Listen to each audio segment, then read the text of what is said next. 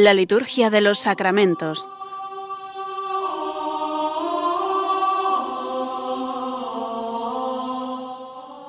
Con el Padre Juan Manuel Sierra.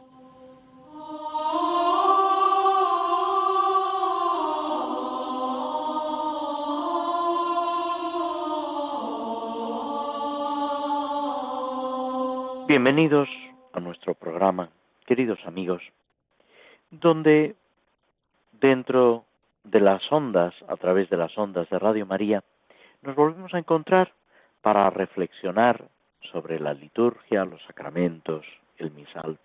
Esta realidad que es, podemos decir, algo habitual en nuestra vida cristiana, pero al mismo tiempo algo en lo que siempre podemos profundizar, podemos avanzar, que se vaya desarrollando en nosotros ese conocimiento y esa vivencia del misterio de la salvación.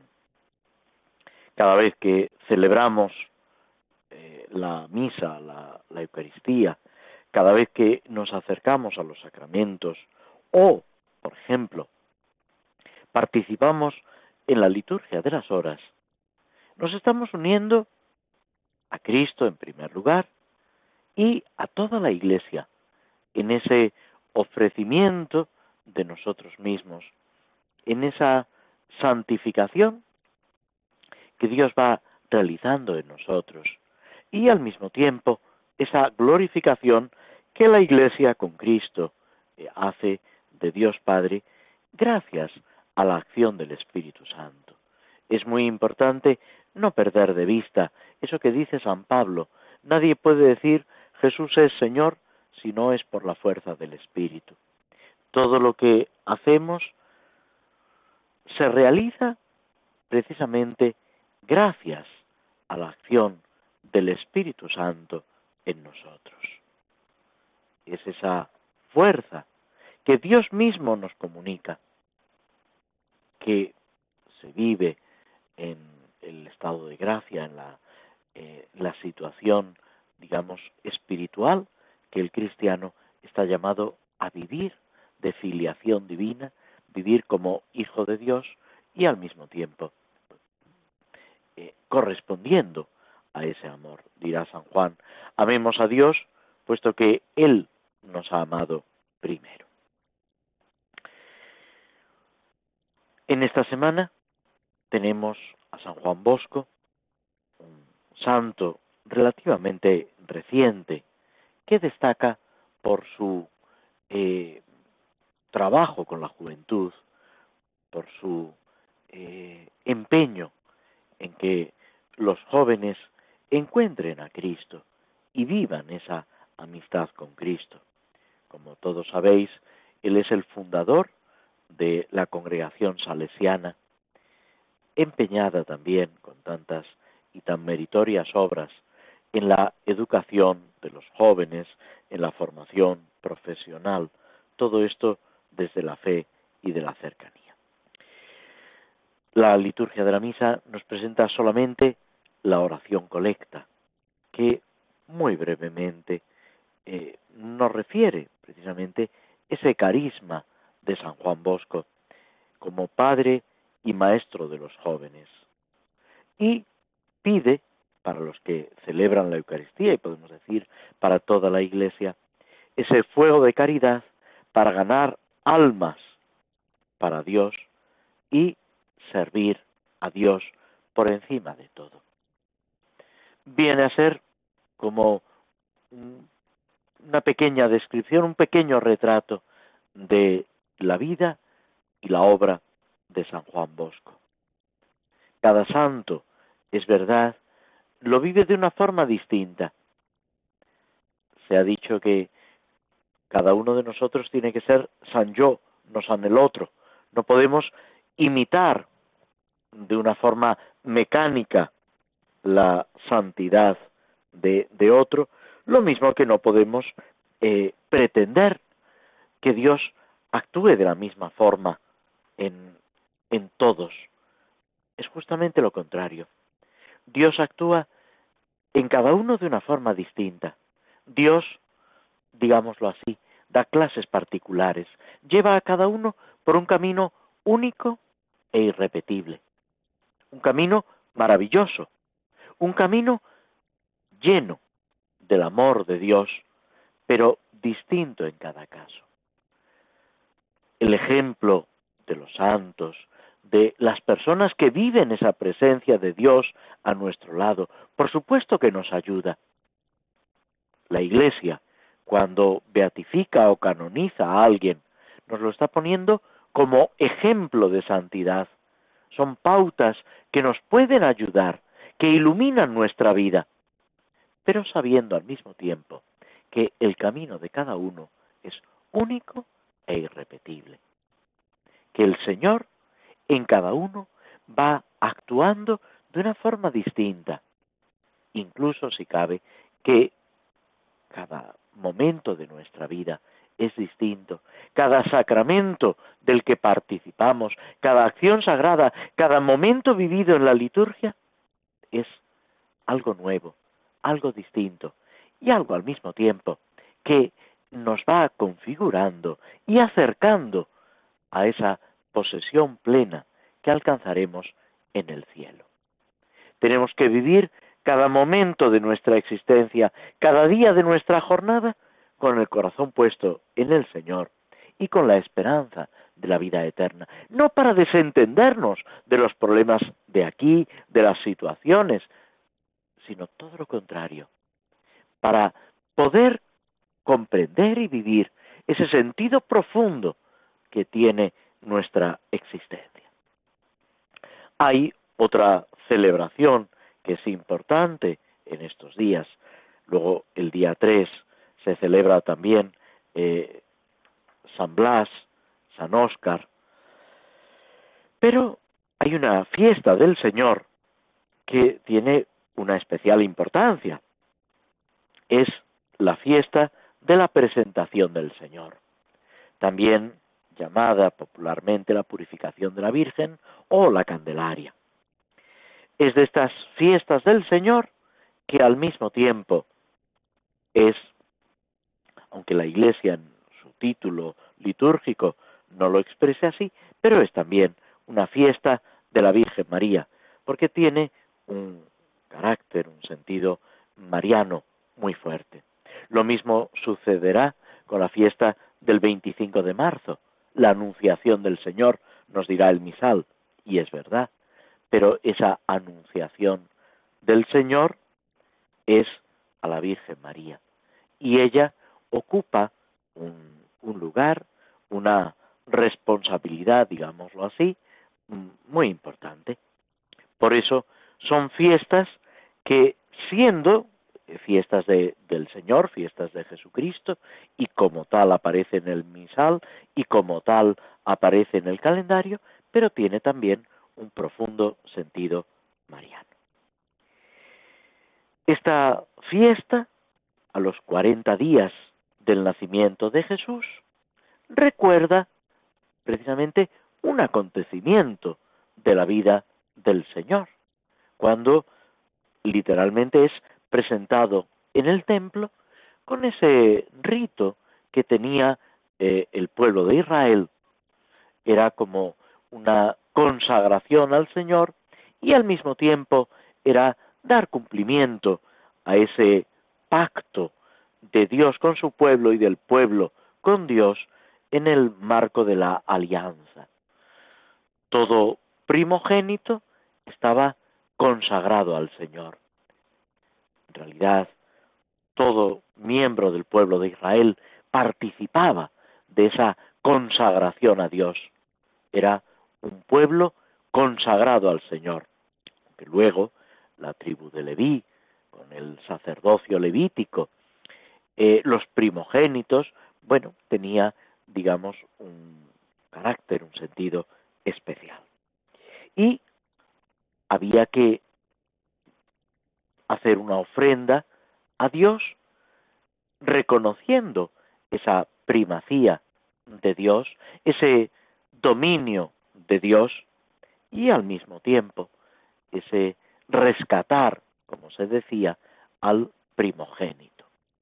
Se ofrecía un toro, se ofrecían eh, un cordero, se ofrecían, eh, en el caso de las personas con menos recursos económicos, eh, un par de, tórtolas o dos pichones, que es precisamente lo que, según nos cuenta el Evangelio pues, y la tradición, realizan San José y la Virgen con el niño Jesús. Una característica de esta celebración es la bendición y la procesión con las candelas, acompañando, simbolizando con la luz, eh, eh, precisamente eh, con la luz, como Jesús, lo dirá después el anciano Simeón, es luz para alumbrar las naciones y gloria de Israel. Es ese sentido que tiene la celebración el Señor que salva al pueblo de Israel, pero esa salvación no queda circunscrita, no queda, eh, digamos, encerrada en los límites del pueblo de Israel, sino que llega a todas las naciones.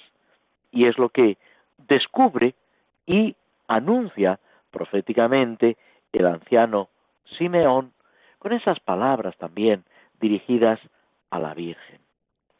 Hay una munición al principio de la celebración, sobre todo cuando eh, tiene lugar la procesión.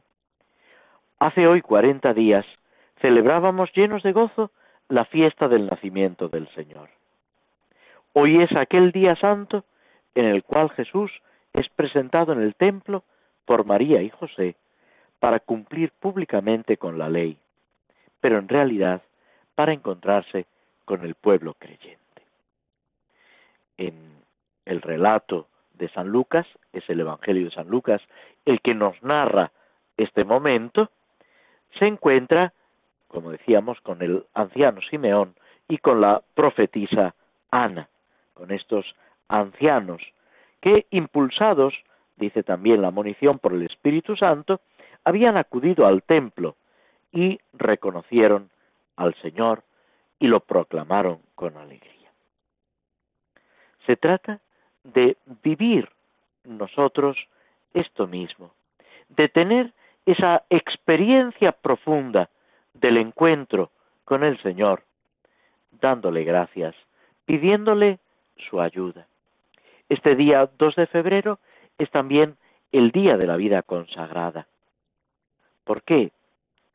Porque en este día vemos esa consagración de Cristo a la obra del Padre. Es verdad que no es sólo de este día, es desde la misma anunciación, desde que Cristo, lo dice la carta a los hebreos, llega al mundo, y aquí que vengo para hacer tu voluntad, dice al Padre.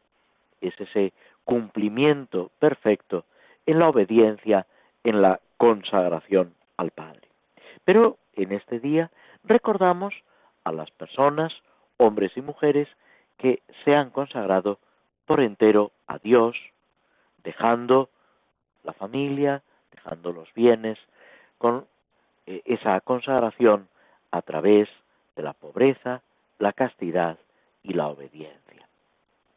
Esa dedicación por completo al Señor y también a la Iglesia, a los hermanos.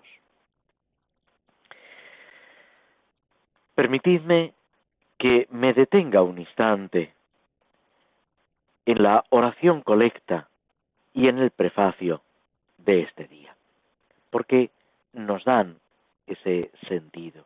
La oración colecta, eh, en su brevedad, después de la invocación a Dios Todopoderoso y Eterno, pide humildemente que así como tu Hijo unigénito ha sido presentado hoy en el templo en la realidad de nuestra carne, nos concedas de igual modo ser presentados ante ti con el alma limpia. Es, podríamos decir, esta fiesta un eco de lo que hemos celebrado en la Navidad, de esa manifestación del Señor, de esa eh, aparición gloriosa por nuestra salvación. Y el prefacio vuelve sobre estos mismos temas, recordando que tu Hijo eterno como tú es presentado hoy en el templo y es mostrado por el Espíritu como gloria de Israel y luz de las naciones. Como veis, apenas eh, cuatro líneas para expresar ese misterio de la salvación del que participamos, estamos llamados a participar todos y cada uno de nosotros. Esa expresión de San Ignacio de Loyola en los ejercicios, cuando eh, meditando en el nacimiento de Jesús, pero se puede aplicar a otros pasajes, a este mismo, nos invita a contemplar, ver lo que hacen, oír lo que dicen y eh, espiritualmente, eh, con la imaginación, con nuestra oración, acoger al Señor en nuestros brazos. Es pues ese, esa acción del anciano Simeón de coger al niño y al mismo tiempo es el anciano Simeón el que proclama a Jesús como bandera discutida para que queden claros los sentimientos, los pensamientos de muchos corazones. Y ese anuncio a la Virgen de que una espada de dolor atravesará su corazón, su alma, es esa advertencia de lo que ya seguramente la Virgen iba experimentando, esa unión profunda con su Hijo Jesucristo, verdadero Dios y verdadero hombre, que por esa unión con él, con él, por esa participación en su dolor, en su entrega, la van a hacer madre dolorosa, pero la van a hacer también corredentora y madre de cada uno de nosotros. Dejamos unos instantes de pausa con algo de música antes de pasar adelante con nuestro programa.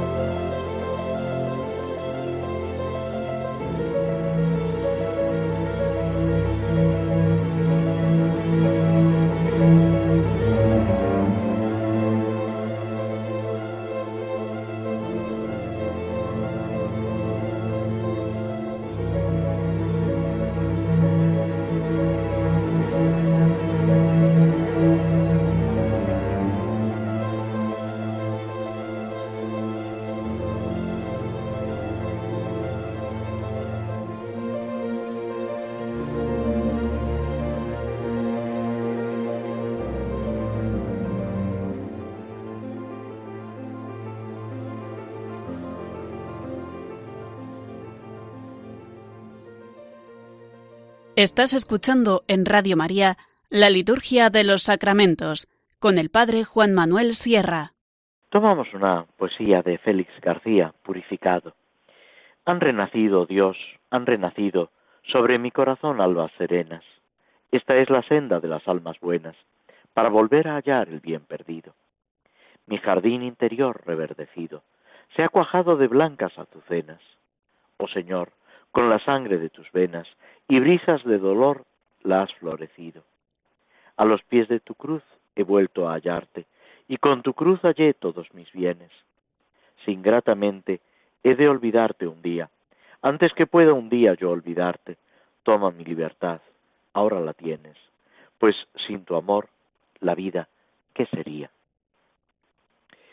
Con este deseo de vivir la presencia, la cercanía del Señor, en nosotros, de unirnos como decíamos, comentando la fiesta de la purificación, la presentación del Señor y la purificación de María, de unirnos a Cristo y a su Madre. Seguimos con el comentario de las oraciones sobre los sacramentos. Nos estábamos ocupando del sacramento del matrimonio, de la celebración del matrimonio dentro de la misa, los textos que nos ofrece el misal romano. Dentro del formulario segundo, formulario denominado B en la última eh, edición del misal romano de España, se presentan dos oraciones colecta para elegir eh, una de ellas.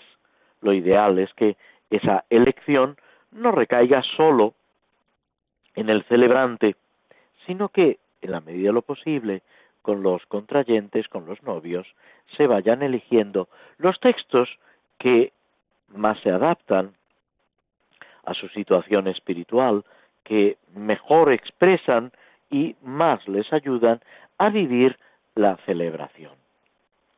Es muy importante preparar la celebración litúrgica.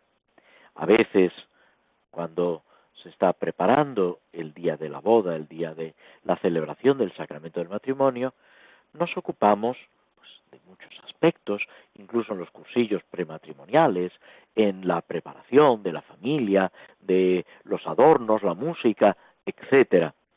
Y olvidamos o dejamos que pase al último lugar lo que en cambio debería ser la parte principal, el plato fuerte, que es precisamente la misma celebración del sacramento.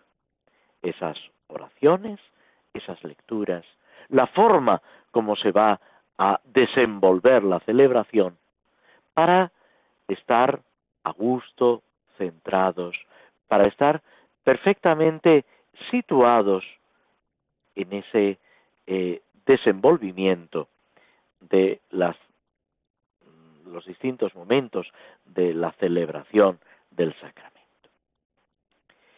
La segunda de las oraciones colecta de este formulario dice así, oh Dios, como siempre o como muchas veces, empieza simplemente con la invocación a Dios directa, oh Dios, que consagraste el vínculo conyugal con un sacramento tan excelente que prefigura en la alianza nupcial el misterio de Cristo y de la Iglesia. Es lo que en términos más técnicos llamaríamos una anapnesis, o sea, una actualización del misterio de la salvación, que aquí se recuerda, se presenta, para que seamos conscientes de lo que estamos celebrando, mejor dicho, de lo que Dios realiza en la misma celebración. Dios ha consagrado el vínculo conyugal, o sea, la unión del hombre y la mujer, que como ya hemos dicho en otros programas, es eh, una institución natural, es algo eh, inherente a la misma naturaleza del hombre y de la mujer, el unirse en matrimonio, el constituir una familia. Esto, desde la creación del hombre, podemos decir, eh, es algo constante en las distintas culturas, en los distintos lugares y en los distintos tiempos que se han ido sucediendo a lo largo de la historia. Un hombre y una mujer se unen, forman una familia, en ese doble aspecto que subraya también la Iglesia y los documentos de la Iglesia de la ayuda mutua y la procreación el engendrar y educar a los hijos. Esto es algo natural. Sin embargo, esta realidad natural que vemos desde la creación del hombre en Cristo queda elevado, transformado en un sacramento. Y es lo que dice la oración colecta. Consagraste el vínculo conyugal con un sacramento tan excelente, lo que era el vínculo conyugal, queda transformado en un sacramento. Pero no un sacramento, digamos, como algo eh, irrelevante, no. Un sacramento que prefigura en esa alianza nupcial, en esa eh, entrega mutua del hombre a la mujer y de la mujer al hombre, prefigura el misterio de Cristo y de la Iglesia. Está tomando precisamente lo que nos dice San Pablo, refiriéndose al matrimonio. Dice, es imagen, es un sacramento de lo que hace Cristo con la Iglesia y la Iglesia con Cristo. Es importante eh, verlo eh, así desde una perspectiva teológica. Esa entrega total de Cristo por la Iglesia, que le da no sólo alimento, calor, sino su propia vida. Es Cristo quien da vida a la Iglesia. Y al mismo tiempo, la Iglesia recibe ese amor de Jesucristo y corresponde a Él. Toda la existencia de la Iglesia está en función de Jesucristo. Nos dirá la Constitución sobre la Sagrada Liturgia del Concilio Vaticano II, Sacrosantum Concilium, que Cristo asocia siempre a la Iglesia en esa obra de santificación. Por eso la liturgia es siempre obra de Cristo y de la Iglesia. Los sacramentos son una acción de Cristo por medio de la Iglesia. Hay una vinculación absoluta, necesaria, constante. El sacramento del matrimonio es imagen, es expresión de ese, esa unión misteriosa de Cristo y de la Iglesia. Y así, con esa referencia, con esa visión, y así es como hay que entender las palabras de San Pablo cuando habla de la entrega del uno al otro, de la sumisión, palabras que a lo mejor en nuestro eh, mundo actual, en nuestra sociedad, nos pueden rechinar un poco, sobre todo porque las deformamos, vamos con ideas preconcebidas y sin comprender plenamente lo que San Pablo, lo que Dios, a través de San Pablo, mejor dicho, nos quiere decir. ¿Cómo hay que entenderlo? Mirando a Cristo y a la Iglesia. Desde ese amor, desde esa entrega entre Cristo y la Iglesia. Solamente así se puede comprender el misterio de, de, la fe, el sacramento del matrimonio y nuestra propia vida cristiana.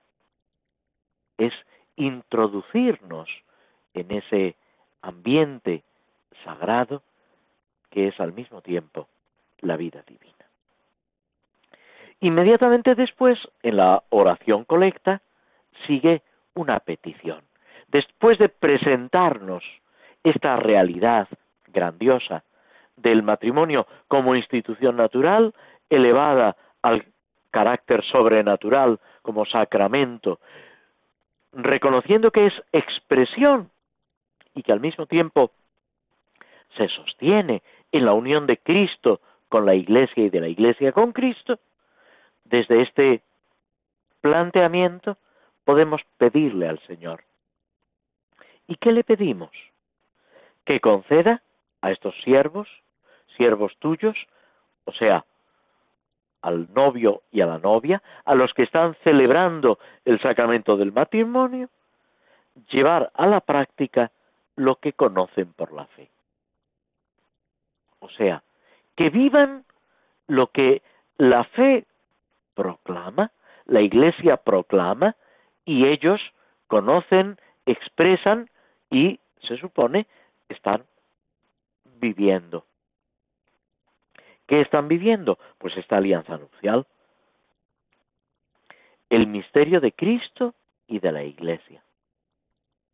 Están llamados a vivir en el amor de Cristo, en la entrega de Cristo, en la acogida de la Iglesia, en la entrega de la Iglesia, en esa correspondencia que implica todo el ser. Están llamados a vivir esa vida divina que por la gracia les pertenece. No es poco, es precisamente un tesoro que tienen que descubrir, que conocer y en el que están llamados a profundizar desde este momento juntos, avanzando, apoyándose también en el camino de la fe. Muchas veces cuando hablábamos, yo me refería antes a esa mutua ayuda de los esposos, de los cónyuges, pensamos en las cuestiones materiales, en el comprar la casa, en la comida, en tantas cosas. Y es verdad, pero no es lo principal.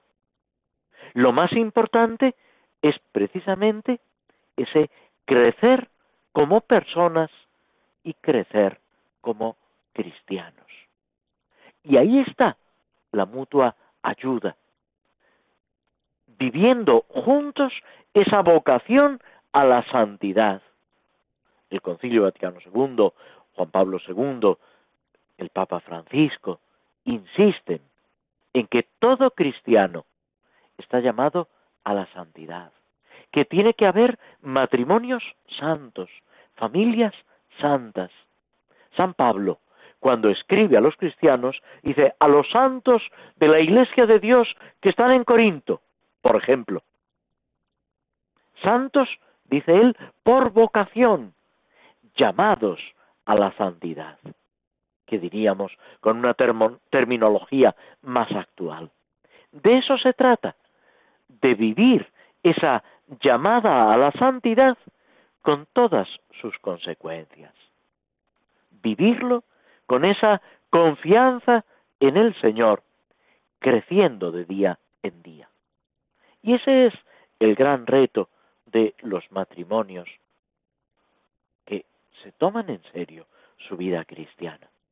Y todos, los matrimonios, los eh, célibes, religiosos, sacerdotes, estamos llamados a ayudar a los matrimonios a que vivan esa realidad sagrada que les pertenece y que sirve para la edificación de la iglesia.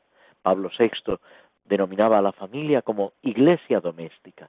Es una célula de la familia, es el núcleo de la iglesia, la familia, que se va desarrollando. La oración sobre las ofrendas, que sigue inmediatamente en el misal, Dentro de este sentido de la presentación de las ofrendas del pan y del vino que van a transformarse en el cuerpo y la sangre del Señor, eh, vuelve también sobre esa alianza sacramental. Eh, es importante notar que mientras la oración colecta tiene lugar antes de la celebración del sacramento del matrimonio, o sea, antes de que ante Dios y ante la Iglesia expresen el consentimiento eh, y mm, ese vínculo, esa alianza, la oración sobre las ofrendas, dentro ya de la parte eh, eucarística, eh, tiene lugar después de esa celebración del sacramento del matrimonio. Todavía queda, como todos sabéis, la oración de bendición sobre los esposos, que tiene lugar después del Padre Nuestro en condiciones normales. Pero lo que es mm, todos los ritos del matrimonio ya se han realizado. Dice así la oración, recibe en tu bondad, Señor, los dones que te presentamos con alegría. siempre la celebración de la misa o la celebración de un sacramento es motivo de alegría. La celebración del matrimonio pues es un motivo de alegría. Eh, Jesús en las bodas de Caná expresa también esa alegría de la entrega del uno al otro, del formar una nueva familia y se expresa también pues con esa simbología tantas veces utilizada en la sala de escritura del vino, el vino que alegra el corazón del hombre. Y sigue diciendo la oración sobre las ofrendas, guarda con amor de Padre a quienes has unido en alianza sacramental. Después de esa presentación de los dones, de esa alegría, la petición al Señor para que con su amor guarde a los que ha unido con la alianza sacramental, o sea, con el sacramento del matrimonio que los consagra para la edificación, como decíamos, de la Iglesia. Nos detenemos de nuevo con unos instantes de música antes de proseguir con el comentario, con el estudio del Salmo decimoquinto.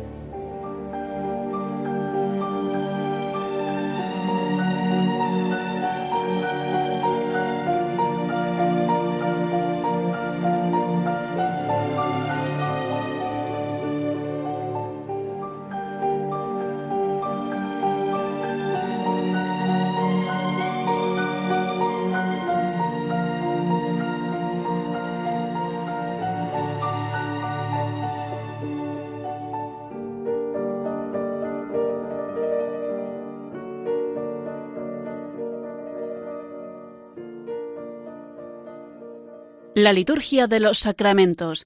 Conoce qué se realiza y por qué de la mano del Padre Juan Manuel Sierra.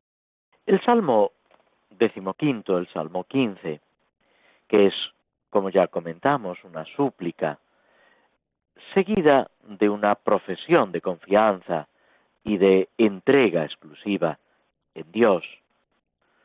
Se reza en las completas del jueves, se reza también en las vísperas, las primeras vísperas del domingo segundo, en, el, en el Salterio. Comienza con esa frase tan conocida, Protégeme Dios mío que me refugio en ti. Yo digo al Señor, tú eres mi bien, los dioses y señores de la tierra no me satisfacen. Y termina con esa confianza después de otras expresiones. Me enseñarás el sendero de la vida, me saciarás de gozo en tu presencia, de alegría perpetua a tu derecha. Es esa confianza, ese abandono en el Señor. Este salmo, en realidad, nos está planteando a todo cristiano ese problema fundamental de la ruptura con los ídolos, la ruptura con todo lo que de una forma o de otra puede constituir un obstáculo, un impedimento para nuestra vida cristiana. Todo cristiano, por el hecho de estar bautizado, por esa, ese revestirse de Cristo, esa consagración a Él, debe vivir conforme a su vocación. También es una expresión que encontramos en el Nuevo Testamento. Vivid conforme a la vocación a la que habéis sido llamados. Y de ahí se sigue que el cristiano debe tener una familiaridad con Dios. El libro del Éxodo nos dice que Moisés hablaba con Dios como un amigo con un amigo. Mucho más tendríamos que aplicar a cada cristiano, a todo cristiano. Por eso, la expresión, tengo siempre presente al Señor, que es también de, de los salmos, tiene que ser una constante. Los autores espirituales hablaban mucho de la presencia de Dios. Es importante vivir en la presencia de Dios. A lo largo del día, reavivar esa presencia del Señor a nuestro lado. Algo que ya en la oración de la mañana, en el ofrecimiento de obras, en el mismo rezo de laudes dentro de la oración litúrgica, es una insistencia, tener presente al Señor. Es una familiaridad con el Señor que no es exclusiva de los místicos, de los religiosos, de los grandes santos, sino que debe ser una característica de todo cristiano. Por eso debemos valorar la importancia de esa presencia del Señor y en consecuencia esa esperanza cristiana. Nos apoyamos para nuestra victoria frente a los ídolos de este mundo, no en nuestras fuerzas, sino en la presencia y en el amor del Señor. Esto es lo que en el Salmo también se va repitiendo. San Agustín en su acostumbrada sencillez, nos recuerda que para que al hombre le sirva de algo el vivir bien, tiene que corresponder el vivir siempre, porque si al hombre no se le da el vivir siempre, ¿de qué le aprovecha el vivir bien? Y es esa llamada a la victoria en la vida eterna que el Salmo nos propone. Es descubrir esa prenda de inmortalidad que ya aquí ahora debemos estar viviendo, de la que aquí ahora debemos estar disfrutando, viviéndolo con esa entrega. El Señor es mi lote, mi heredad. El Señor es todo. Si lo sé descubrir, si sé vivir siempre en su presencia, en su compañía, en su intimidad. Y esa presencia, esa compañía y esa intimidad cobran una especial fuerza, un especial sentido en los sacramentos, en esas acciones sagradas por excelencia. Hacemos una última pausa antes de pasar al final a la conclusión de nuestro programa.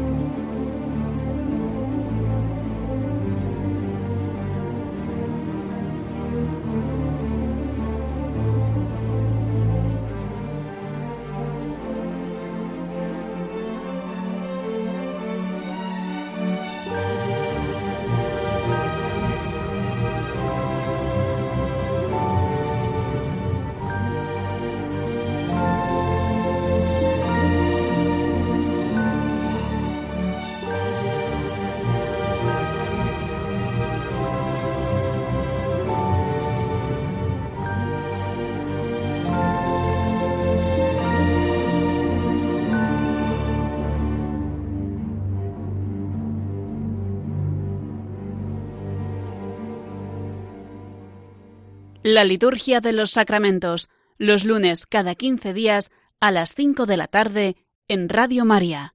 La fiesta de la presentación del Señor y la purificación de la Virgen eh, enmarca un poco el programa de hoy. Es expresión de esa obediencia de Cristo. Cristo que siendo el centro, podemos decir, del pueblo de Israel, cumple con todas las normas, con todas las leyes, él siendo el consagrado del Señor, siendo Dios mismo, no tiene problema, no tiene dificultad en asumir todas esas indicaciones. Se hace en todo semejante a nosotros, menos en el pecado.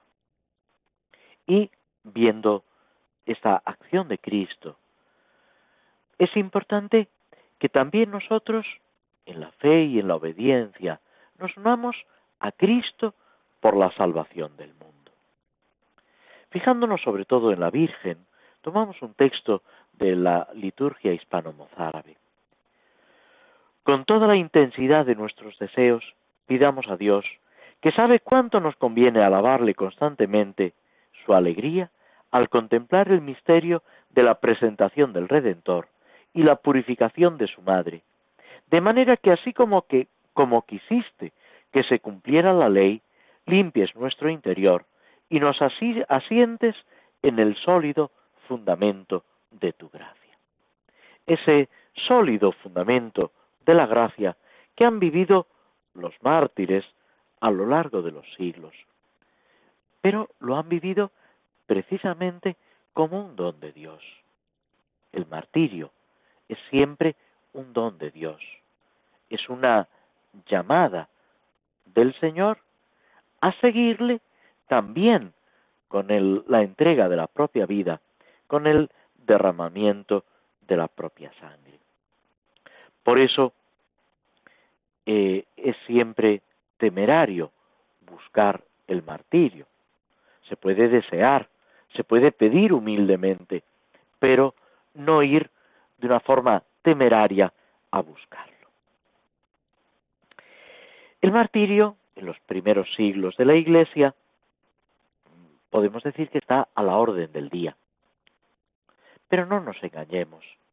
También en los siglos siguientes, en unos, en unos lugares o en otros, e incluso en el siglo XX y en la actualidad, sigue habiendo mártires, hombres y mujeres que mueren por su fe, que están dispuestos a confesar a Cristo con su sangre, sabiendo que les espera esa corona de gloria que no se marchita.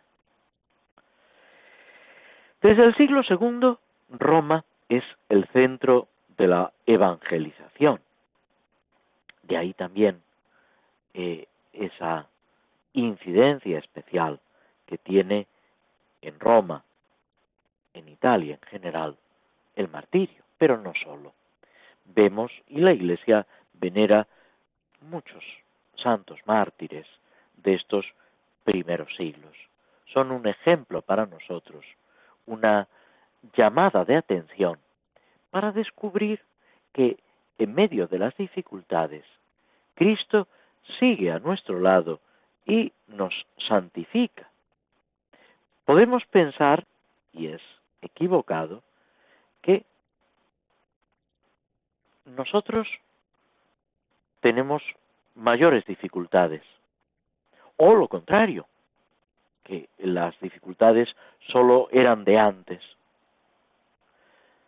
Jesús dice, en el mundo tendréis luchas, pero yo he vencido al mundo. Y es esa confianza en Cristo lo que a los mártires de siglos pasados y también a nosotros nos ayuda, nos anima y nos fortalece en las dificultades. Con esta confianza en Cristo, como nos decía el Salmo 15, como constantemente nos eh, repite el Evangelio, nos despedimos de todos vosotros, esperando volver a encontrarnos a través de las ondas de Radio María el lunes 12 de febrero, si Dios quiere. Hasta entonces, muy buenas tardes.